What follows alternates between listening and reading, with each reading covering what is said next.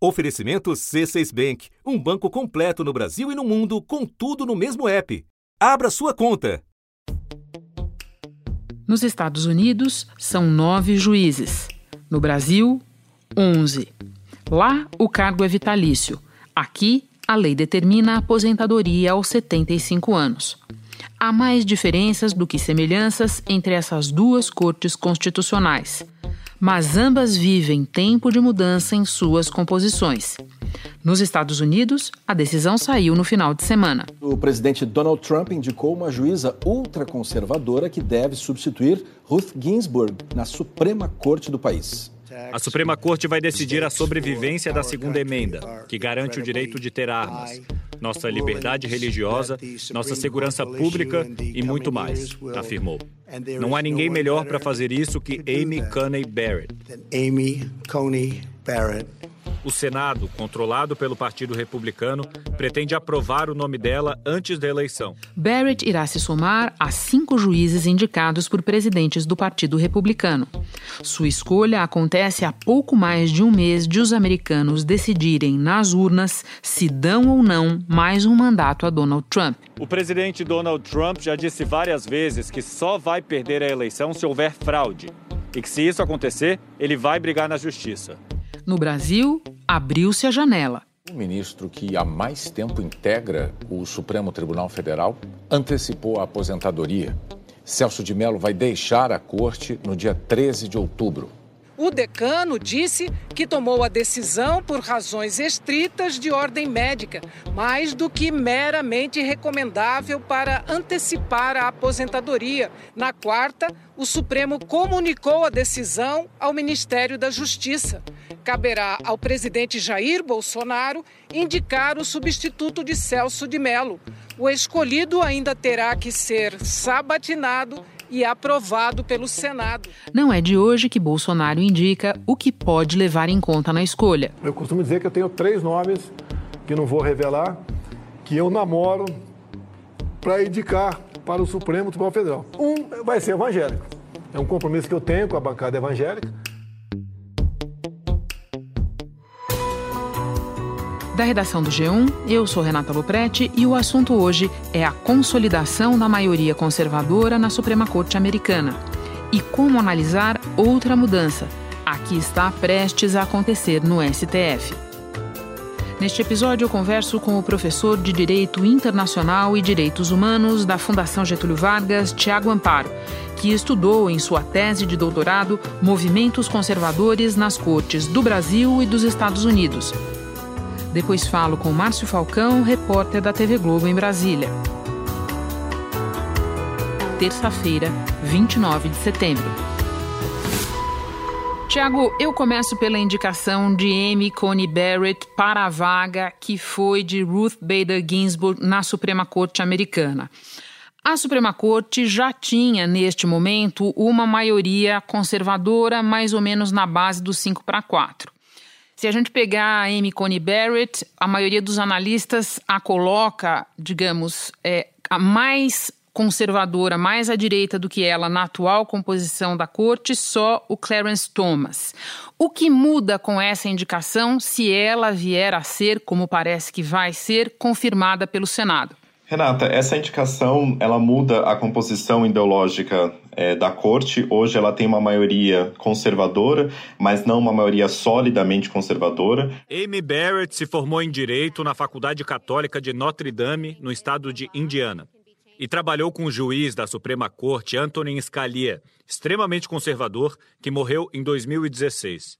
Ela se tornou juíza federal há três anos por indicação de Trump. Com a nomeação de Barrett, seis das nove cadeiras da Suprema Corte serão ocupadas por juízes conservadores. Com essa nomeação, é, muda completamente a perspectiva, porque é possível, com uma maioria sólida conservadora, reverter precedentes, como o caso do aborto, e efetivamente mudar a jurisprudência do, da Suprema Corte dos Estados Unidos é, por muito tempo. A juíza é, nomeada ela é muito jovem. Ela tem 48 anos e será a mais jovem na corte para um cargo que é vitalício. por isso ela poderá julgar por décadas. Ela tem visões eh, importantes em diferentes partes eh, do direito americano. Ela vem da Louisiana, um estado daqueles do sul dos Estados Unidos, marcado pelas questões e tensões raciais.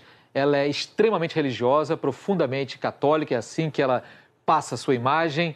E ela é provida, o que é um debate que tem tudo a ver com a Suprema Corte, de mudar ou não a legislação sobre o aborto, a legislação federal. Normalmente as pessoas lembram da questão do aborto, que ela já votou contra vários aspectos uh, do direito ao aborto, mas também a juíza ela tem visões sobre imigração, ela já decidiu casos contra atrasos eh, nos processos administrativos de deportação, ela já decidiu uh, casos a favor de policiais e da imunidade de policiais para não serem processados por violações. Um, ela já tem, ela tem uma posição pró-iniciativa é, privada, pró-desregulação, é, então ela tem um potencial, sim, de mudar a jurisprudência da corte. Entendo. E por que é que para o presidente Donald Trump e para o Partido Republicano, porque não é só para ele, por que, que é tão importante correr com essa indicação, é, tentar aprová-la antes mesmo da eleição e tornar a jurisprudência de uma série de temas mais conservadora? Primeiro, é uma grande chance é, do Partido Republicano em deixar uma marca é, na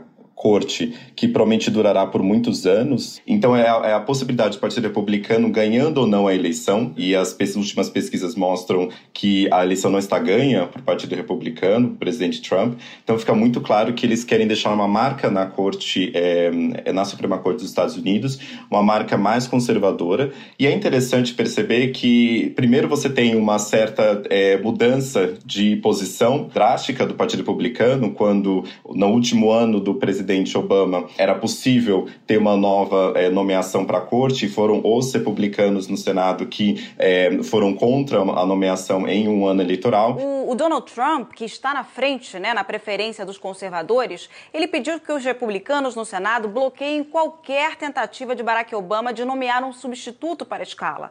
Durante o debate, todos os pré-candidatos concordaram numa coisa: essa decisão cabe ao futuro presidente, não ao Obama. E agora eles mudam de opinião justamente por causa da possibilidade de perder a eleição. Em segundo lugar, é uma sinalização também para um eleitorado conservador que historicamente tem acompanhado a jurisprudência da Corte dos Estados Unidos. Então, com uma nomeação, o Trump manda várias mensagens. Por um lado, ele asseguraria que a Corte é, teria uma maioria firme é, conservadora nos próximos anos. Ele sinaliza para sua base conservadora que uh, provavelmente quer mudar uh, o entendimento da Corte em temas importantes e uh, rever o Obamacare, o sistema de saúde do Obama. Eu tenho um comentário e uma pergunta a partir da menção que você faz ao presidente Obama. Primeiro, a gente explicar para quem nos ouve que de fato a situação é diferente, porque o Obama queria indicar, mas ele não tinha maioria no Senado, que é a casa que aprova a indicação. E os republicanos têm maioria agora no Senado, então eles têm, digamos assim, a prerrogativa de seguir com a indicação se quiserem. E a, a pergunta que eu ia te fazer era justamente sobre o Obamacare, porque é, você mencionou a questão do aborto e todo mundo sempre lembra a questão do aborto quando se fala é, da Amy Coney Barrett, porque ela tem uma posição contrária conhecida, mas não existe uma perspectiva muito imediata da corte tratar desse assunto. Já do Obamacare existe, né, Tiago? Exatamente, Renata. Primeiro, é interessante a gente olhar é, duas coisas, separando a minha resposta. Uma delas é com relação ao Senado, é interessante ver que nas últimas eh, nomeações tem sido bem polarizada a nomeação de eh, juízes para a Suprema Corte dos Estados Unidos mas nem sempre foi assim. Quando a gente vai olhar a nomeação na década de 90 da é, juíza Ginsburg, que faleceu recentemente. Ela morre aos 87 anos depois de uma longa batalha contra o câncer, então já era mais ou menos esperado. Ela foi derrubando várias leis americanas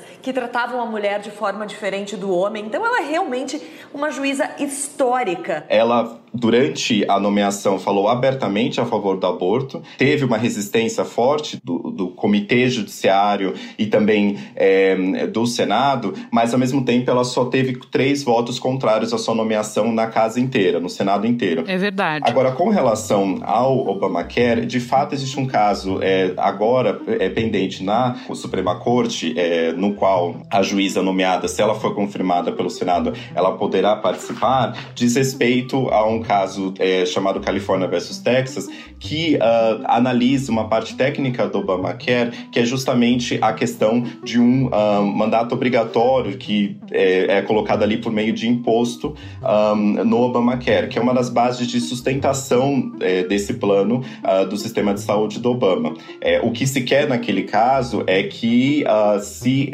declare a inconstitucionalidade da, do Obamacare como um todo por meio desse, da, desse artifício com relação é, à lei tributária. É, em 2017, o presidente Trump ele decidiu cortar diversos é, impostos e um deles foi justamente essa peça-chave do Obamacare. Uh, e aí o caso na Suprema Corte diz respeito justamente a, após essa, esse corte do tributo, é, se deveria permanecer ou não a legislação do Obamacare como um todo. A gente precisa ver que, primeiro, a Suprema Corte decidiu uh, logo depois da aprovação do Obamacare é que sim ele era ele era constitucional justamente essa, esse dispositivo relacionado a, ao tributo mas tem tido é, vários é, desafios e é, casos apresentados na Suprema Corte com relação ao Obamacare. O Obamacare ele está dentro de uma disputa é, nos Estados Unidos jurídica e política de desmantelamento dessa legislação uma a uma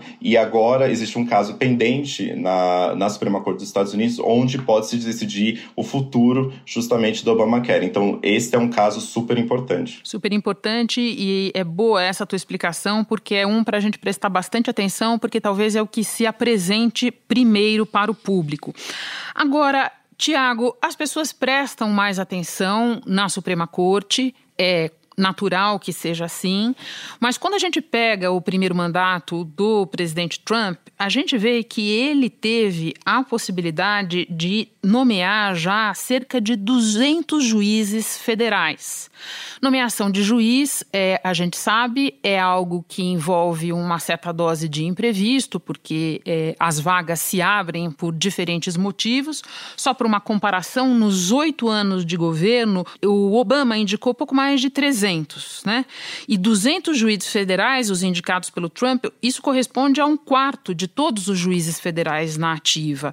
É, essas indicações, Tiago, elas vão na mesma linha desse objetivo buscado para Suprema Corte que você estava descrevendo para nós? Qual é o peso delas? É muito importante essa, esse dado de, sobre a nomeação de mais de 200 é, juízes federais pelo Trump, principalmente por duas razões. Primeiro, porque ele sinaliza com essa nomeação, é, que é constitucional, está previsto na Constituição, ele sinaliza para um, grupo de, de, juízes conservadores, de juristas conservadores, é muito influente nos Estados Unidos.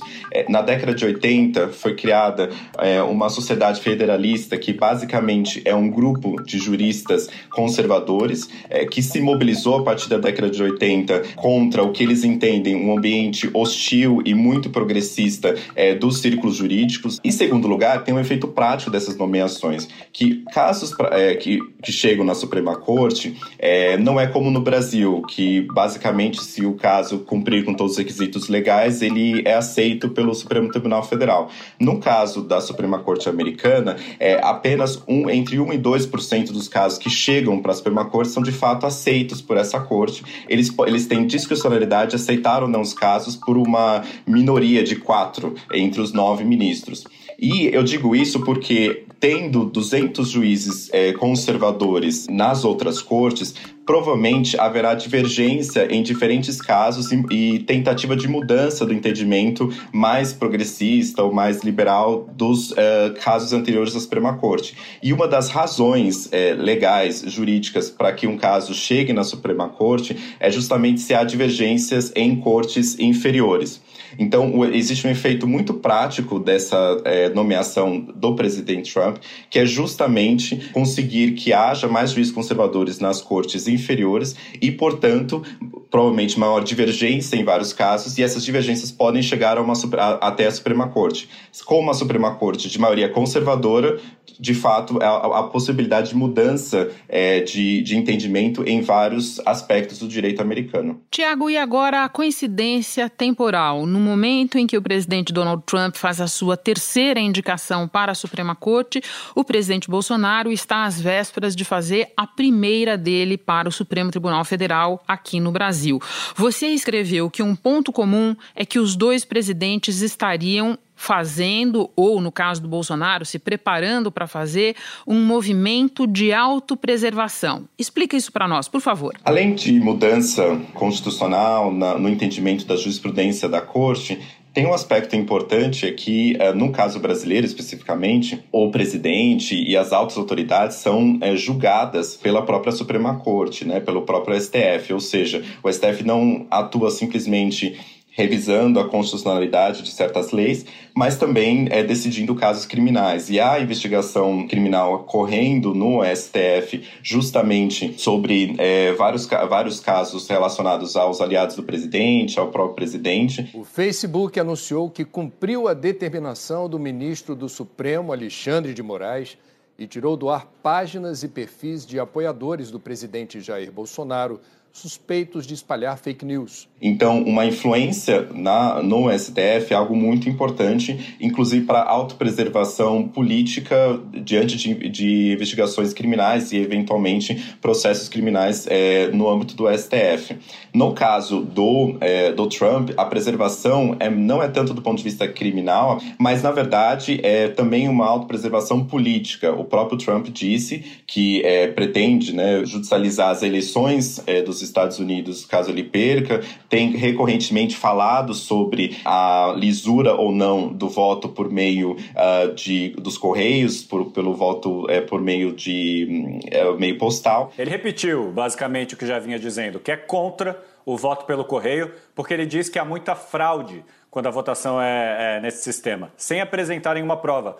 Ele defende que isso tudo é manobra do partido da oposição, o Partido Democrata, para fazer com que ele perca, porque os democratas historicamente votam mais pelo correio do que os republicanos. Então isso fica muito claro de que uma corte mais amigável para o Trump é muito importante para a sua autopreservação política. No caso brasileiro, você acha que a indicação desse ministro vai se pautar mais claramente por um alinhamento ou por uma expectativa de alinhamento por parte do governo, ou você acha que vai pelo vento conservador como acontece nos Estados Unidos, ou as duas coisas ao mesmo tempo, Tiago? Eu acho que as duas coisas ao mesmo tempo, porque no caso brasileiro, o alinhamento conservador, como podemos ver na nomeação para o ministro da Justiça, do Procurador-Geral da República, todas essas nomeações que o presidente Bolsonaro pôde fazer são nomeações de pessoas conservadoras, com posições conservadoras, inclusive em questões relacionadas à religião, sexualidade e outros temas.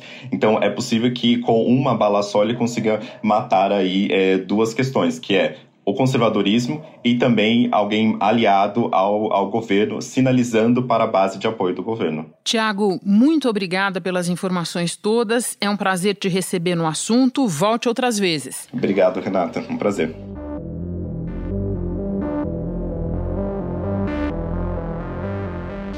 Márcio, o decano Celso de Mello está prestes a se aposentar uma boa hora para a gente fazer um balanço do significado dele para o Supremo. A saída do ministro Celso de Mello é vista internamente como um momento de ruptura para o próprio Supremo. Ele deixa a corte por questões de saúde e encerra um período de 13 anos como decano do tribunal, ou seja, quase metade dos 31 anos dele na corte foi como o ministro mais antigo em atividade. José Celso de Melo Filho nasceu em Tatuí, São Paulo. Em 1989, Celso de Melo assumiu a cadeira no Supremo Tribunal Federal, indicado pelo então presidente José Sarney. O ministro é dono de um perfil moderado e conhecido por votos densos a favor da democracia, do direito à liberdade de gênero e do respeito às escolhas individuais. E sempre fez uma defesa veemente do combate à corrupção. O ministro hoje é considerado ali a voz da corte. o que é diferente do papel de porta-voz que o presidente assume e muitas vezes tem que seguir aquele tom institucional que o cargo exige. O ministro é considerado um verdadeiro conselheiro ali dos colegas e acaba sempre sendo consultado para as questões mais sensíveis. Ele é muito respeitado não só no mundo jurídico, mas também no mundo político. Ao longo da investigação do presidente Jair Bolsonaro por suposta interferência na Polícia Federal, é que o ministro teve suas decisões mais questionadas por aliados do próprio presidente. Horas depois do despacho de Celso de Mello, o ministro Augusto Heleno, do Gabinete de Segurança Institucional, divulgou uma nota. Afirmou que o pedido de apreensão do celular do presidente da República é inconcebível e, até certo ponto, inacreditável. Mas, sem dúvida, o decano sai com um grande legado jurídico. E essa saída do ministro Celso, né, que acabou sendo antecipada ali em, em três semanas, ela dá fôlego ainda a uma articulação de bastidor que pode impactar ali os julgamentos da área penal na corte. Hoje, os casos criminais dividem o Supremo, é, dividem o Supremo no plenário quase sempre por 6 a 5. Então, um voto, dependendo da linha do novo ministro, pode ser decisivo para o desfecho desses casos. E uma alternativa que vem sendo colocada ali na esteira desse debate é aproveitar a saída do ministro Celso para o ministro Toffoli voltar, deixar a primeira turma e voltar para a segunda turma, que é a que julga os casos da Lava Jato. Portanto, se isso ocorrer, se essa articulação é, ganhar fôlego mesmo, a gente pode ter ali uma maioria que costuma ser mais garantista, ou seja, mais sensível aos réus nas questões penais no, na segunda turma. E, portanto, mais refratária à Lava Jato, é isso? Sem dúvida, e que vem impondo aí já diante da ausência do ministro Celso nas últimas semanas, por conta do empate que tem sido provocado ali, é, várias derrotas para a Lava Jato. Né? Márcio, é uma curiosidade a respeito deste governo. Especulações sobre indicações para o Supremo começaram praticamente no primeiro dia de governo, muito antes da aposentadoria do ministro Celso, que era a primeira que estava no horizonte, quando se dizia que o ex-ministro Sérgio Moro, que o então ministro Sérgio Moro, podia ir para o Supremo. Desde então, a gente sabe, muita água rolou. Você pode nos resumir quem são os principais cotados agora? Renata, sem dúvida você lembrou bem aí. Essa é uma campanha que vem lá de trás com o ministro Sérgio Moro, né? E eu acho que o que, que fica em aberto agora é quem vai conquistar ali, de fato, a confiança do presidente é, Jair Bolsonaro. E então surge nessa bolsa de aposta aí nomes mais próximos ao próprio presidente, como o ministro da Justiça, André Mendonça, que ele é evangélico, formado em teologia, é pastor, ele é funcionário de carreira da AGU, chegou a ser ministro da AGU do governo Bolsonaro e que fez uma defesa ali bem ferrenha do governo nas ações do Supremo. E quando ele assumiu o Ministério da Justiça, ele conseguiu até um fato curioso, que foi se deslocar no Supremo da principal crise da sua gestão, que foi aquele julgamento que tratou ali da produção de dossiês pela área sensível ali, pela área de inteligência da pasta. O ministro foi cobrado a dar explicações sobre a produção de um relatório sigiloso, com dados de quase 600 servidores públicos, a maioria ligada a movimentos antifascistas. Vários ministros nesse julgamento é, fizeram questão ali de, de destacar que não havia como ligar o André Mendonça diretamente à produção desses dossiês e isso foi interpretado ali na corte como um sinal claro de que tem uma, ele tem um aval do Supremo. Né? Nessa esteira também vem ali o Jorge Oliveira, que é o ministro da Secretaria-Geral da Presidência. Ele é um dos principais conselheiros do presidente, ele tem uma ligação pessoal com a família Bolsonaro, ele é major da PM de Brasília e ele foi considerado ali é um homem com bom trânsito também é, entre o Supremo e também no meio político. Alguns nomes do Judiciário também surgem, como o ministro João Otávio de Noronha, que era até o mês passado presidente do STJ. E o Bolsonaro traduziu ali a relação entre os dois como amor à primeira vista. E isso levantou várias questões depois que o próprio ministro tomou decisões é, favoráveis ao governo. A que mais chamou atenção, sem dúvida, foi aquela que decidiu colocar em prisão domiciliar Fabrício Queiroz, ex-assessor de Flávio Bolsonaro, investigado no caso das rachadinhas. O presidente do STJ, o ministro João Otávio de Noronha, negou um pedido para conceder prisão domiciliar aos presos que estão no grupo de risco da Covid-19. Mas o que chama a atenção é que no início do mês, Noronha concedeu esse mesmo benefício a Fabrício Queiroz. Juridicamente, foi uma, bem, uma decisão bem criticada, porque estendeu o benefício para a mulher do Queiroz que estava foragida. E juridicamente foi considerada sem muito fundamento jurídico. Outro com uma posição alinhada ao governo é o próprio Procurador-Geral da República, Augusto Aras, que sempre teve essa atuação questionada por ter sido escolhido fora da lista dos procuradores, e ele é, aparece nessa bolsa de apostas tendo sido colocado pelo próprio Bolsonaro, que já disse lá atrás que gostaria de indicá-lo para uma vaga no Supremo. Sobre essa, o Augusto Aras, se aparecer uma terceira vaga, espero que ninguém ali desapareça, né? Mas Augusto Aras entra fortemente na terceira vaga. Nos bastidores, no entanto, o Procurador-Geral da República tenta, nega essa, que atue é, de olho nessa vaga. Outros nomes também são lembrados, né, como o ministro do STJ Luiz Felipe Salomão, que agradaria parte do Supremo, e o juiz William Douglas, que é conhecido por ensinar a passar em concurso público e que conta com o apoio direto do Flávio Bolsonaro. Márcio, para terminar, você pode nos lembrar o que é que existe no momento da, na pauta do Supremo, o que é de interesse direto do presidente Bolsonaro? A gente só precisa é, lembrar um pouco que o próprio Bolsonaro ele é o dono do tempo dessa indicação ao Supremo. Então ele não tem um prazo fixo ali para escolher isso, né? Mas interlocutores dizem que ele tem pressa justamente para fazer frente a essas derrotas ali que o Supremo tem, tem imposto ao Planalto. Ministro Celso de Mello, relator do inquérito que investiga a possível tentativa do presidente Jair Bolsonaro de interferir na Polícia Federal, determinou que o presidente preste depoimento presencial. Agora, um impacto imediato, sem dúvida, é para o inquérito que investiga o presidente. Pelo regimento do Supremo, o novo ministro herda os processos do gabinete do ministro Celso, mas há uma brecha para que isso seja discutido.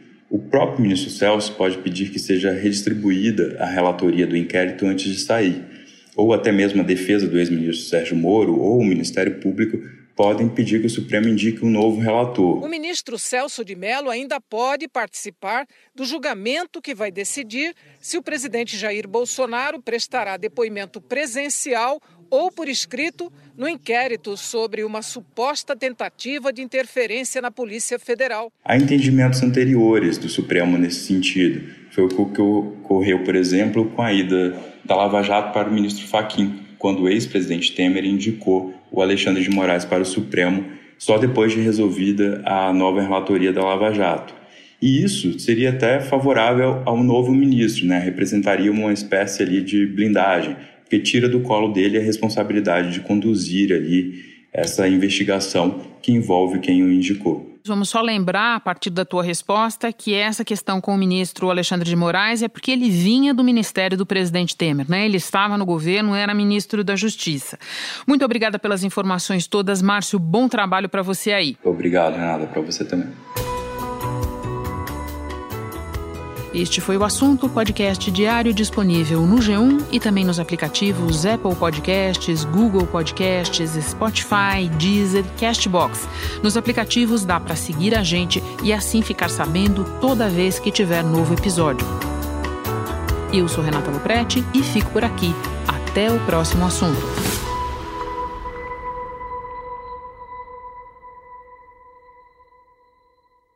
Você no topo da experiência financeira que um banco pode oferecer. Escolha um banco completo no Brasil e em qualquer lugar do mundo. Abra sua conta no C6 Bank.